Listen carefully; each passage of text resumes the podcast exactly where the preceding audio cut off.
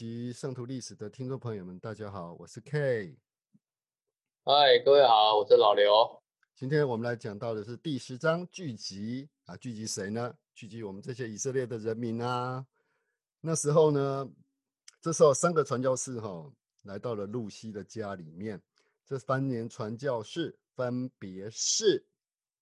好，分别是，哎，等一下，对不起，这三名传教士哦，分分别是哈那个奥利佛考，好的，奥利佛，考德利奥利佛，帕雷普瑞特跟西伯彼得森哈，是从纽约州来的传教士，他们来到了这个地方，这个地方在离加德兰地方不远，就是俄亥俄州的地方哈，那。虽然露西站起身来拿拿起了椅子哈，给给他们，然后让他们坐下，但是他们向那布道向那布道传教的时候，他们很生气，并且把他们赶出去哈。但是亚比该尔却打断他们说的话：“我们家没有东西给你们吃，我不会给骗骗子吃东西哦。”但是露西呢，唯恐露西呢，她很害怕说对神的仆人哈。口出恶言，就跟他说：“我父亲住在离这里一英里远的地方哦，他不会把饥饿的人赶走。”所以这三位传教士呢，就上路了，然后对他们说：“愿愿神祝福你。”那亚比该坐上织布机了，来回穿动梭子的时候，还说：“问露西说，你现在高兴了吗？”“是啊，我很高兴。”对，传教士都会遇到被拒绝的情形嘛，对不对，老刘？你自己也被拒绝过好多次，是吗？对，没错。分享一下吧。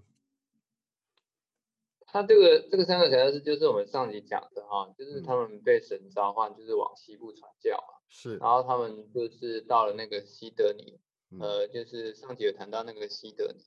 然后他们是其中的会众之一啦。嗯。那因为帕雷在那个时候就是在他们的会堂上，其实有分享过这个新的这个信仰。嗯。那其实他们其中有几个人。然后就开始，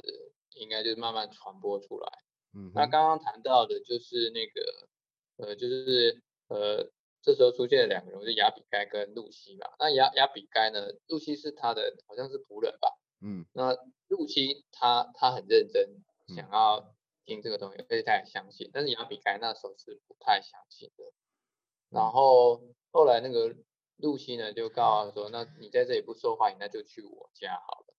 然后他们接下来就去他们家，然后教导他们家这个这些讯息这样子，教导而且很厉害哦，哦非常厉害哦，就是说他那时候这一家也都接受哦，嗯哼，而。且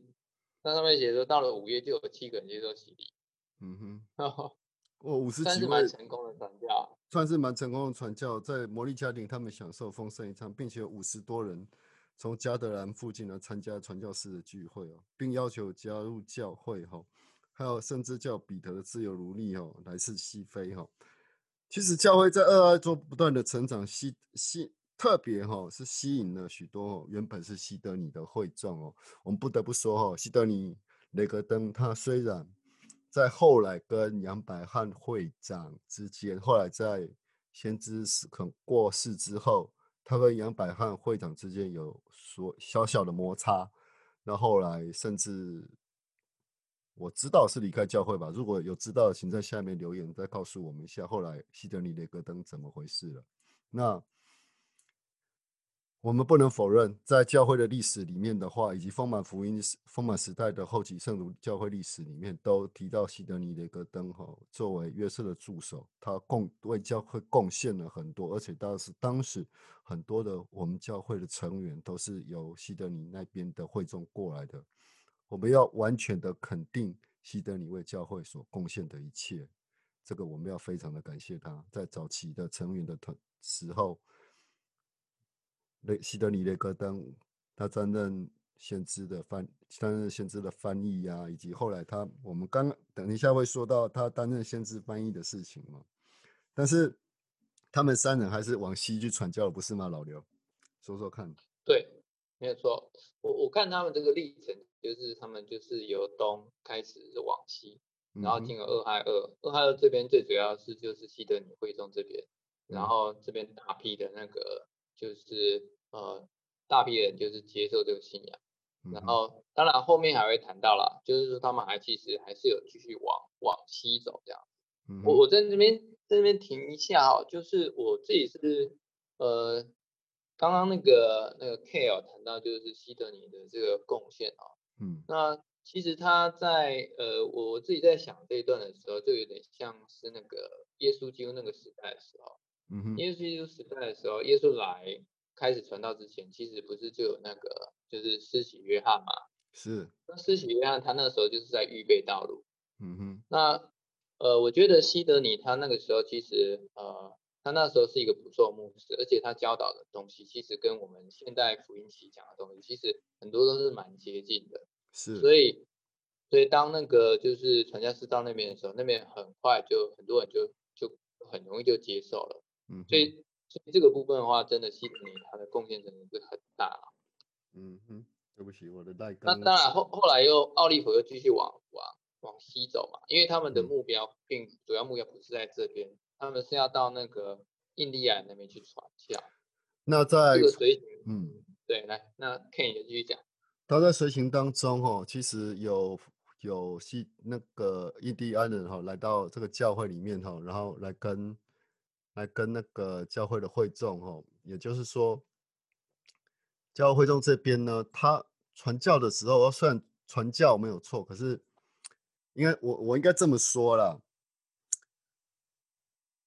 印第安人去的时候，他们去的时候，然后传教有成功的，成功的让很多印第安人的信众答应了，然后甚至印第安人的信众呢，要求到一个我我忘了那个那一位成员叫什么家里面，然后来家里面吃饭，然后他到家里面成员来家里面吃饭的时候，就是要求进进他们屋子，然后发现这个会。这个这位成员居然会讲印第安语跟他们沟通哦，然后请他们好好的吃一顿饭，然后甚至甚至那个里面的儿女就问他们说是不是给他们吃菜渣，那个母亲说怎么可以这个样子，我们要好好的善待每个每个人每个人哈，然后请他们好好的吃了一顿哈，然后这些印第安的会印第安人印第安人的成员然后离开以后呢，然后他们这家人哦饱受到祝福，后来我会再把资料。我会再再找出这一段资料，我我们往后讲哈。在往西行的同时呢，其实我们在这里这个故事呢，最重要一个特别的人物，我们要在这一章特别提到，爱一个自贸商爱德华裴垂志这位这位教成员哈，他们在传教给传教给他们传教给那个爱德爱德华的时候呢，他们其实。西德尼跟西德尼已经加入教会，那爱德华却想认识先知，再决定是否跟进。哈，那爱德华其实他到了约约瑟他家的时候了，发现约瑟家人那个家人那个外面呢，农场啊都整理的非常非常的好，整理的非常干净。哈，那虽然他们赶了一天的路才到达那边，哈，然后那里正在举行教会哦，啊，他们悄悄的进去里面啊，听聆听约瑟。讲到那先，然后约瑟说结结束的时候，如果屋里有人可以得到灵感，可以站起来说话哦。当时爱德华就站了起来，哈，把一路上走来的他看到、看受、看到和感受到的事情都告诉了当地的成员，就说约瑟兄弟，我准备好受洗，你愿意帮我施洗吗？那约瑟当然那时候我们的 约瑟呢说，你先休息一下，等你准。养足了精神，明天早上再受洗。那爱德华当然就答应了，就隔天就受洗了。我们来接下来再接接接下来老刘再跟我们讲一下爱德华出去出去接受了召唤去宣讲福音的一个过程吧。爱德华他在这本里面他没有谈到太多事情，他其实有谈到是说他哎那个。当他遇到那个先知的时候，他那个时候就是后来就接受，而且哈，嗯，而且蛮特别，就是说他那个时候就是要洗礼，但是呃，他告诉先知说他当晚就要洗，就洗，他先知就跟他讲说没有没有那么急啊，嗯，而且在他受洗之前的时候呢，主就给他那个启示，要他去去做传教的工作，嗯哼，那所以他当他受洗完之后，就呃就开始去传教给他的那个呃亲戚跟朋友。那后面那段再谈到，就是说他呃，有没有太多传教事情？我我目前还没有读到，但是他的确按照那个神要求他的事情去做。而且爱德华呢，他后来后来他的故事是这样子，他后来担任了宗主宗主教的时候呢。他在厄加德兰地区担任总主教的时候，处理的教会很多的财政的问题哦。然后那当时教会还在赤经营经营的方式的话，还是在赤字的情况之下，一直到第四，我记得到第四任和第五任会长的时候，才教会的财财政状况才有改善。那已经是过了三四十四五十年后的事情了哈。要不然已经会会长过世，然后五十五六十年后的事情了。那当时。在这这段期间，爱德华培觉志他担任总主教的时候，他为教会的财政做出了很大的贡献与整理。哈，这个管理的一个方式哦，是指在教育圣约中有提到了许多次。这个有兴趣的朋友可以参考一下。那他其实后来奥利佛他去传教以后呢，就由西德尼来帮他做继续做翻译的工作。那偶尔呢，约翰惠特茂和艾玛也会来担任抄写员哦。那一直到希德尼来的时候都是这样子哦。都等到希德尼来的时候，就由希德尼来记录约瑟口述的事情哈。然后也是继续的翻译旧约圣经这个部分。然后他有提到说，尼斐人与拉曼人。哦，救主在访问美洲之后，建立一个正义的社会哦，这个可以参考摩尔门经的尼斐四书的一个部分。那以诺的领导下，也建立了圣城哦，叫喜安哦。那西德尼恩约瑟思考这个启示的时候，明白主的日子将会在世上在建立喜安的来临哦。而圣徒要像以诺人民一样，一样预备自己，一心一意，才能在主的启示哦。借启示圣城和圣殿的地点时候，立刻着手兴建。后来我们知道加加德兰圣殿的兴建哈，这件事情我们后来会再讲到。那到十二月底的时候，主却指示了约瑟和西德尼停止翻译的工作，然后给了他们一条诫命哦。然后他们在密室室里州，可是他们要往俄亥俄州去聚集。哇，这个对成员来说是第一个非常大的考验呐，老刘。对，没有错。这个聚集这件事情啊，因为他们那个时候的那个，我我大概在翻了一下地图啊，其实那个时候教其实分布是蛮广的，嗯，那其实像那个约瑟他们，他是住在那个抛麦拉那个地方，其实抛麦拉那边的其实大部分都没有接受，嗯哼，然后倒是他附近的人，像菲野特啦、阿马奈啦，还有一个就是叫我们上上次有谈到的，就是那考斯威尔。考斯威尔那个时候其实已经是有一个分会了，嗯哼，然后那时候领袖是纽纽奥惠特这样，嗯哼，然后他就可是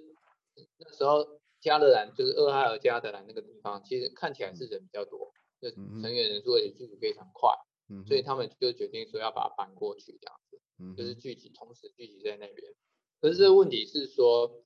呃，这些原本在这个东部地方的人，其实他们呃在很呃，就是说他们在那个地方其实都有一定的那个根基了，他们自己都有农场啊。如果要搬到那边，就要就要很快变卖。嗯，那你知道，比如说我我，比如说那个我下个礼拜就要去了，那我现在手上的东西，我是不是要先把它处理一下？处理一下总需要时间吧？那如果你要很快处理的话，你可能要低价，然后贱卖。嗯，那这个时候就会损失一些钱了。对，那实其事实上哈，这个启示是在一八三零年的十二月得到的。到了一八三一年的时候哈，一八三一年大多数教友都开始往俄亥俄州聚集了哈，因为神的启示来了。那约瑟向会众发表演说，劝诫他们要坚定站立哦，以期待新思考哈他们救恩的结果哈。那约瑟在会众面前向主祷告哈，获得了一项启示哦，这个可以看到。教育三月第三十八章的一个部分哦，他应许圣徒们在迁往加俄亥俄州后，会有更大的财富及应许地。那牛奶、那牛奶与和蜜的地方，在当主来临时，那地上没有诅咒。然后，甚至在教育的三十八章的第十八到第十九节，哈，有提到：假如你们尽心寻求，我就把这地赐给你们，作为你们的继承地。不过主并没有让圣徒知道西安的确实地点以当时情况，圣徒只是往俄亥俄州哈，那主那个时候才应许说，他那你们到俄亥俄州，他才要在在那边再揭示他的律法哈。这可以见交易圣约第三十八章三十二到三十三节这个制度。但是并不是参加每个参加这个会大会，参加这次教友大会的，并不是每个人都同意哥哥骑士。那有些有些人就说那是约瑟自己捏造出来的伎俩，目的想敛财啊。那约翰惠特茂在他个人的历史记载中哦，圣徒有这种说法，一是因为他们心在神的面前不正义哦，因为他们想侍奉人，又想侍奉人，在这有些人不愿意在厄弗尔西边保留区。保留区哦，因为那边保留区是印第安人所居住的地方哦，大家很可能要损失很多金钱和农场啊，要贱卖，就像老刘所说的一样哦。那但是约瑟还跟雷格登哦，还是鼓励当地的教友哦往那边那边前进哦，然后开始在俄亥俄州聚集哦。那前这个部分的话，其实。有提到蛮多的人物，比如说像魏特茂约翰，还有约特惠特纽，还有奈奈纽外惠特哈。其实这几位重要人物在加在他们聚到加德兰之前呢，都都是重要的。这几位重要人物在这里的大旗没有提到，在丰满时代的后期圣徒福里面有提到。其实。从一八三一年一月到五月中哦，大部分的圣徒已经在纽约圣徒卖掉他们的家产哦，收拾他们珍珍贵物品往加德兰及邻近地区哈。那约瑟以前有一些人已经先走了。那我们来看看这个真理大旗上上面说的一个部分哈。其实主给了这项启示哈。其实，柔柔，你会不会觉得这个启示其实真的是一个非常大的一个考验呢？然后那时候艾玛还怀着双胞胎，哎，对啊，对啊，那教会在那边也遇到很多困难，那是新的教会，新的，但是对很多新的圣徒而言，要加入这个宗教，无数无数无无所适从，那多数人还是跟加入教主一样，会奉新约，奉新约为。就是还是在读新约圣经的，但是少了新约的神意指引哦。啊，对新约的解释就众说纷纭，各各各说各的。然后我们来提提伊丽莎白会你吧，老刘。好，诶，在讲这个之前的话，我我稍微再再那个补述一下 K 讲的哈。嗯。呃，他们那个时候的状况是说，加德兰地区的那个成员增加非常迅速。嗯，但是因为我们他大部分的成员不是来自于西德尼嘛，他们他原来会走，可是西德尼那个时候他已经放弃了他牧师的工作，跑到东部来去找那个呃，在找那个约瑟嘛，嗯，那时候是担任他的会那个抄写员，所以也就是说加德那时候的圣职领袖其实是不够坚强的，因为他们主要原人的领导者其实他都他都他都不见了这样子。嗯，所以他们就没有办法获得一些新的启示。没错，这也就是我想说，为什么主要那个先知把他们聚集到那个加德兰的原因。嗯，因为那个地方需要有那个领袖教导他们正确的事情，不然的话，他们那个地方就会很混乱。虽然他们都相信了那个是，但是那边没有一个很好的秩序吧。嗯嗯。好，那那个我先来谈一下那个伊丽莎白惠妮啊。嗯那伊丽莎白惠妮她的丈夫是纽奥了，他们其实呢也是想要，就是呃在其实，在传教士来之前，他们就多次祈祷，想要知道那个获得圣灵的儿子啊。那他其实有个特别的呃得到一个特别的印象啊，他们看到就是说有片云彩停留在他们家上面，嗯，然后呢呃云彩包围着他们。然后房子渐渐退去，那这个时候会听到天上传来了一个声音说：“准备好接受主的话语，因为这话将要来到。”嗯哼。那伊丽莎白她其实她小时候的家庭啊，他们的父母其实是不喜欢宗教的，但是伊丽莎白比较特别，她一直对属灵的事情很有兴趣。她跟她的先生结婚的时候，就表示要找到一个教会。嗯，他们本来也是西德尼他的会众嗯，然后后来听到那个帕雷，就是那个传教士，那时候跟他分享事情，他就知道那个生死的。然后他那个时候就加入教会。然后，呃，但是因为那个时候，呃，我们刚刚有谈到说，其实那个时候，呃，那个地方其实有一，除了他们的教会以外，还有一个叫正教会。然后因为那时候缺乏一些领袖嘛，所以他们就慢慢被这些正教会的一些行为所影响。嗯，那其实有些人也因为这样离开教会。嗯，那所以那时候教会其实是有点失去了状况。对啊，但是那个伊莎白还是有信心。失其实失去了很多秩序，你知道吗？教的一些圣徒把那个信念扩展到极致，沉迷于属灵的事情哦。还有人自称无法看到的意象啊啊，然后啊，有些人相信了圣灵使他怎么在地面地上滑行或蠕动啊。每次有人感受到圣灵，就会上房间跳来跳去啊，这让归信很多新的归信者发现这些行为很不正常。呃，这就好像是那。都丢都丢，好像遇到鸡同那种感觉是一样的道理哦。如果说，我也我也我也觉得有点像。对啊，如果说我参加这样一个教会，然后鸡同在那边跳舞，跳我我没有我没有批评道教的意思哦。好，我我以前我以前是在一贯道的哦，我以前是一贯道的领袖。哦那我很年轻的时候，我大概十六十六七岁的时候，就是全国大专天使营的副总干事了哦。那其实这种附身的话，在一贯道来讲，我们前几有说到阳庙阴庙的这个之间的一个故事哈。其实阴庙才会有鸡同哦，那在正庙里面是没有的哦。各位在正庙里面是没有的，所以我们在一贯道的信仰方面的话，我们还是在是以。还是有一个先知在带领，然后底下有像主教，就像会长团一样，有一样有三个人在每一个市里边这样带领哦。哎，这好像抄，到底是谁抄谁，我也不搞不清楚。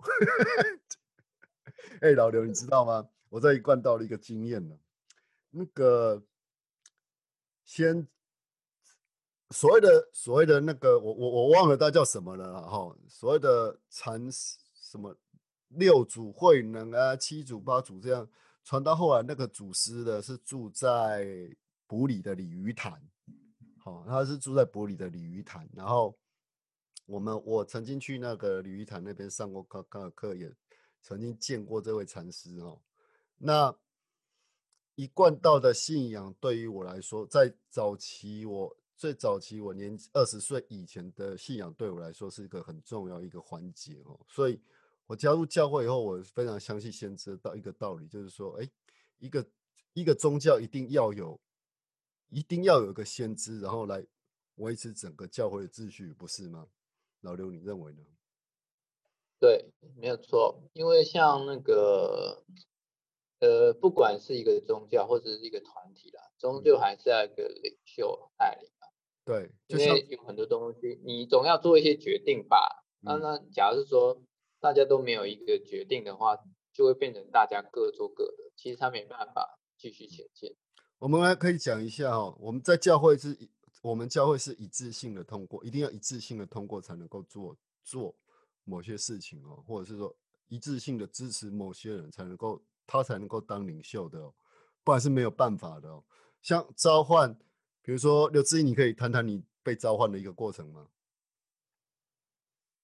召唤的话，指的最主要就是那个高级资源。你要讲不是完整过程嘛？我我我不太清楚你要讲的那个。我我我我我这个部分我要讲的，其实是我担任长定组会长的时候，必须要有支联会会长召唤，要有高级高级高级资议高级资议会十二位资议同时通过，我才能够担任。台南二支会的长定组会长团会长哦，对不对？这是我们书上写的嘛，没有错嘛。然后，支联会会长要跟，然后经过主教先提案给支联会会长团，支联会长的同意，又又经过十二十二位的高级之一同意以后，同意召唤我，然后会长来跟我面谈之后，同意我有我我也同意了这项新的召唤以后，然后在安息日的时候正式向会众宣布，然后要请会众所有人同意，我才能够担任教会的总领主会长团的领会长哦，对不对？是这个样子吗？如果说是以会长总领主会长的召唤来讲，我我也知道其他会会的其他其他的那个每个每个领袖也是都是这样挑选出来，有资源会会长召唤，或者是说高级资要要有高级资要有谁的召要要要经过谁的同意。老刘，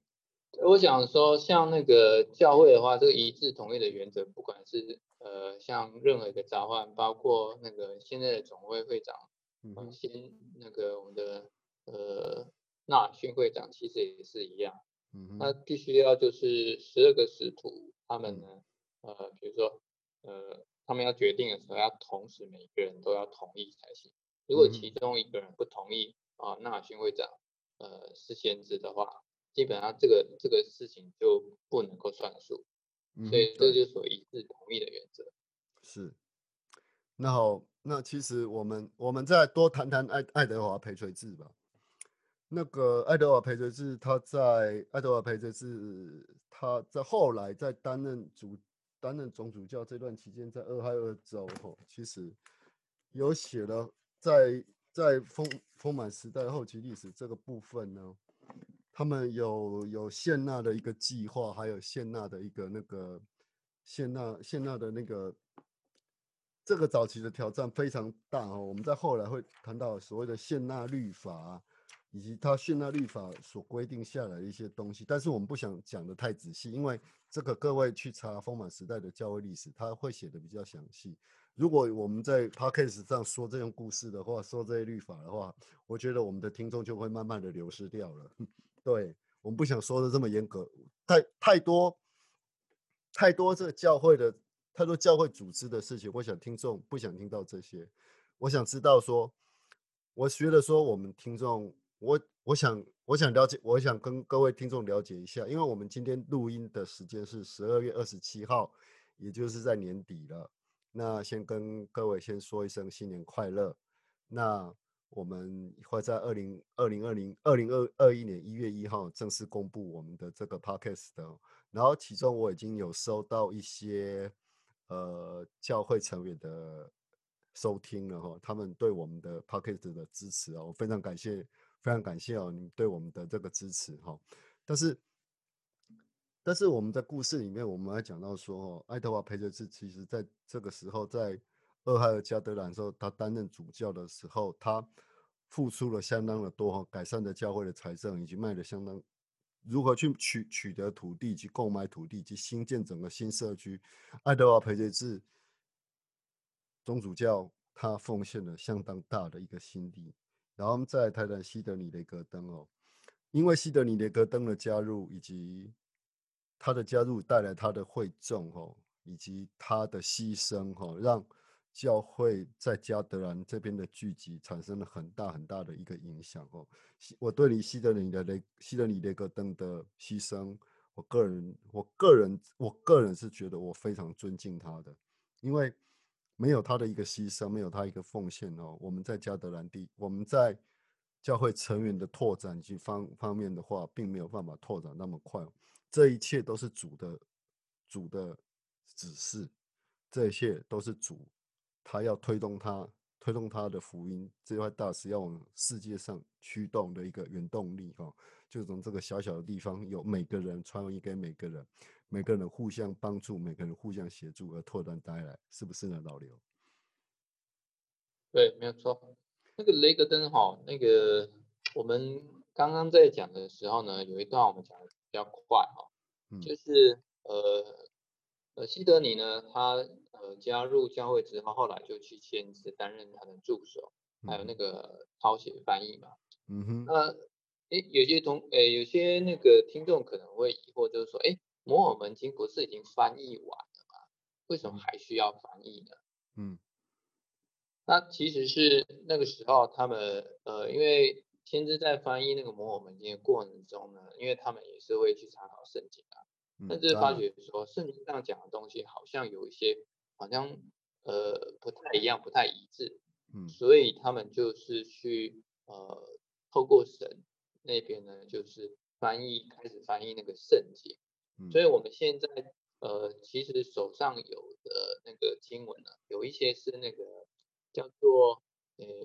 灵感版的圣经。其实就是那个时候开始做的，对，没有错。那而且而且是在这个翻译过程中呢，那个约瑟又得到了新的启示，就是我们现在讲的那个摩西书，就是五架珍珠的部分。刚刚那个 K 有讲到那个以诺城啊，这些其实都是在那个五架珍珠摩西书里面的东西。嗯哼。所以也就是说，那个时候先知的重点工作，除了管理家以外，他还一直引进那个新的启示跟。呃，一些呃新的经文哦，那也可以证明说，其实我们教会呢，真的不是只有读一本摩尔门经而已。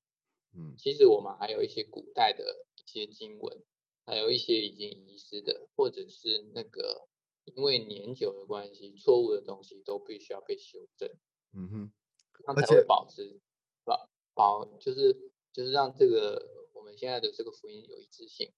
是，而且我在我在我在频道中，我也跟很可以跟大家分享哈，我们在总会大会哈所提到的东西里面，都是明明白白的，而且都是很白话文的方式，以最简单的方式，因为救主知道要以最明明白白的方式来教，来跟各位分享福音呢，各位才能够更明白，更能够了解，以能最明白、最明白、最。清楚明白，也就是说，我们不是说文言文的，我们不是像说像《战国策》啊，像《三国志》写《三国志》或《三国演义》写那文言文的小说，经文里面都没有。看《摩尔门经》其实是很轻松的一件事情啊。我觉得看旧约反而对我来说蛮沉重的，可是我旧约读的蛮好的哦，反而读我我反而读的比说实在的，我我我我我说实在的，我觉得。我的旧约读的比新约圣圣经还要还要来得好，这不知道是不是我的另一个恩赐呢？老刘，呃，我我其实啊，像那个在读那个圣经的时候，我我我个人是觉得说哈，呃，如果有人对那个读圣经哦有障碍的话，他应该在摩尔门经上要多下功夫，因为他们一样都是古代的记录。它的写法上其实有很多是雷同的，当然摩尔门经会更白话一点，嗯，对。但是如果你你对那个摩尔门经有足够了解的时候，你这时候你再去看那个圣经，不管是旧约跟新约，其实你的理解力会增加很多，你会很容易就抓到重点，因为圣经上有很多东西毕竟是太太年代太久，而且有很多象征。可是如果你读摩尔门经，你有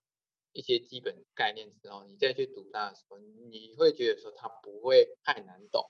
当然了，这还是要花功夫啦。我不不是说那么简单的，还是要花功夫这样。K 应该也是花不少功夫啦。我我我我应该这么说哈，我是学专，我会我是用专案管理的方式来读经文的哈。那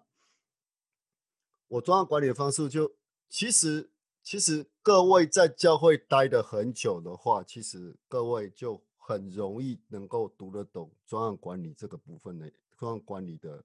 书的这个东西，因为主的话是永恒的环。那我在读专案管理跟读敏捷开发的时候，那读了这些读这些东西的时候，其实我还就是用那个循环的方式，在循环的方式，主的话是。这里一点，那里一点，在旧约有，在新约有，在摩尔门经有，在无价珍珠有，在教义圣约也会出现。其实主的话就是永恒的环。然后我们在读这个东西，读一个关键字的时候，就会去找到同样的这这这些东西。尤其在读总会大会的时候，更能够很清楚、很白话的在了解说，使徒与先知他们得到启示以后，他告诉我们的一些什么事情。哈，我觉得这是我的恩赐了。我我只能够，我只能说这是我的恩赐。同时，我也告诉。其他想去，呃，听众朋友们，如果你有兴趣要去考专案管理的话呢，就拿出你读经的那那一种主读经文的那个部分，还有去考敏捷开发以及像专案管理类似这些 PMI 的证照的时候，全世界世界性的这个全球化的证照的时候呢，你就可以像读经文一样前后连贯，前后连贯，前后连贯。其实专案管理就是这样的东西。那我跟各位开分享一个小知识哈，敏捷开发管理的十二个原则哦，其实是在盐湖城盐湖城的一个小屋里面建立的。盐湖城也大家都知道是我们教会的 大本营啊，对呀，就是我们的光明顶，我们的光明顶的部分呢，然后。敏捷开发的十其中的十二原十二个原则，就是在那边定定的。这些原则的定定呢，是许多都是来自于我们的教会的成员的一个贡献哦。好，我们把它回到故事中哦。回到故事中，加德兰其实伊丽莎白跟纽奥不断的为这件事情祈祷哦，因为加德兰这些他们的他们的迷迷恋这些鸡同的 做法，让大家。的的很多新的归信者慢慢的离去哈，但是终于哦，先知来了，对不对？对，没错，那就是我们下一集的重点了。对，下一节重点是这一集我们先讨论了二月这一天，就是一八三一年的二月四号，雪橇停在纽奥在加德兰经营的商店外面，然后有个二十五岁的男子下了雪橇，走到店里面去。把手伸过柜台，叫道：“牛要会你，就是你。你像，如果有人看跑过来说：‘K，就是你，你谁啊？’ 对，你会不会有这种感觉呢，老刘？我觉得那那是那，我觉得那个是牛奥会两个特别的经验啊，真的。对，因为他从来没看过先生，啊，先生马上就认出他了。嗯。那个牛跟他握手，你比我还厉害，我还叫不出你的名字，你却叫出我的名字。约瑟很高兴的对他说：“我是先知约瑟，你曾经求神让我到这里来，现在我可以为你做些什么呢？可以为其做些什么呢？就是我们下集故事的重点了。请各位呢，在我们在这里呢，祝福大家新年快乐哈！同时，我们的后级圣徒的教会历史，在二零二二零二一年的一月一号。会世界，我会往全世界，往全部的全部的 FV 的粉砖，以及推特，以及就是在 FB 的粉砖上面大力的推广哈。然后有许多世界各地的朋友会帮我一起推推出这些频道。那也希望哦，各位听到这些频道的这些听众朋友们呢，能够分享给你的智慧，或者是分享给你的朋友。然后给我们订阅我们订阅订阅我们的频道，给我们五颗星，给我们按赞，然后并且在特别你在 FB 的粉砖留言，我们这样才能看到，然后可以跟你来做一个 Q&A 的这个动作。我们今天的故事就到这里，老刘要不要下一个结语呢？好，那个我们可以看得出来，主的手一直在引导这些事情，嗯，不管是传教或者在教会，呃。透主透过不同的人，然后透过圣灵不断的聚集啊这些人，然后并且呢把他的福音很快的散布出去。我想那个时候也是看到有很多有信心的，他们想要追寻那个真心啊这个真实信仰的人也慢慢聚集过来了。然后我也想就是跟大家分享，就是我们也希望有更多的人能够啊认识这个教会。那我们做这个频道呢，也希望啊，大家如果觉得不错的话，好好的分享出去啊，也许呃某一个人会听到这个这些部分呢，对教会产生更多的呃呃的呃更大的兴趣，那这是我们很很乐意看到的事情。我们当然希望很多成员来加入我们的教会，但是我们真正的目的并不是这样，我们真正的目的是让更多人来了解我们教会，了解哦。并不是我们一定要来拉你来，我拉你来啊！你你顶你顶爱来，你你不来别赛，你一定要来我们教会来，我们教会才是真实会。我们从不做这些，我们教会，我们的传教士也从不做这种强迫性的要求。我们只是希望大家更了解我们。大家在总会大会，我今天看总会大会演讲，我今天突然读到一个总会大会的演讲的时候，在。那个库克长老他有提到哦，希望更多全世界更多的人都有用和平的方式，因为我们二零二零年今年，尤其今天十二月二十七号了，我们今年发生太多的事情了，死了多少的人，而且这个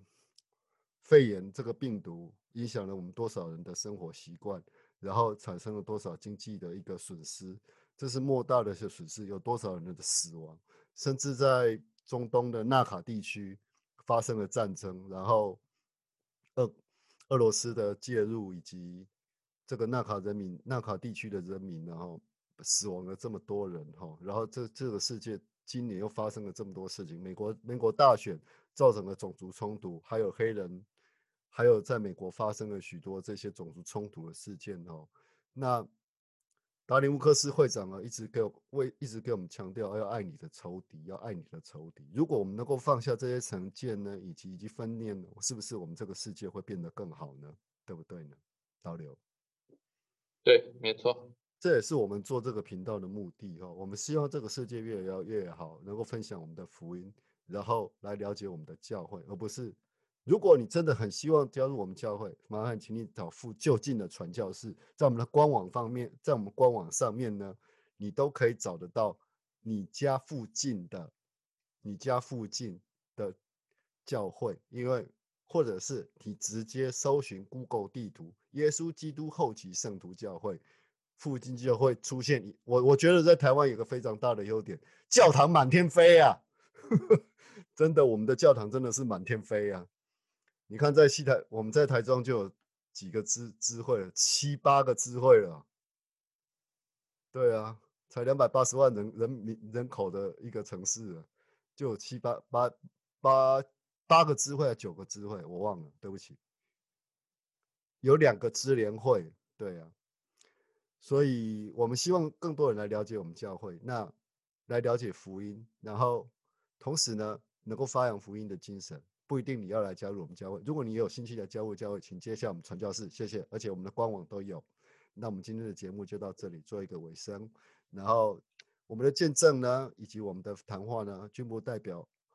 耶稣基督后期圣徒教会的官方立场。如果大家想更了解，想了解我们官方的立场呢，请点下。下我们下全球中文，点一下我们全球中文版的连接，然后在这里先跟大家说一声新年快乐。好，新年快乐。那我们录音就到这里了，老刘。好，拜拜。拜拜。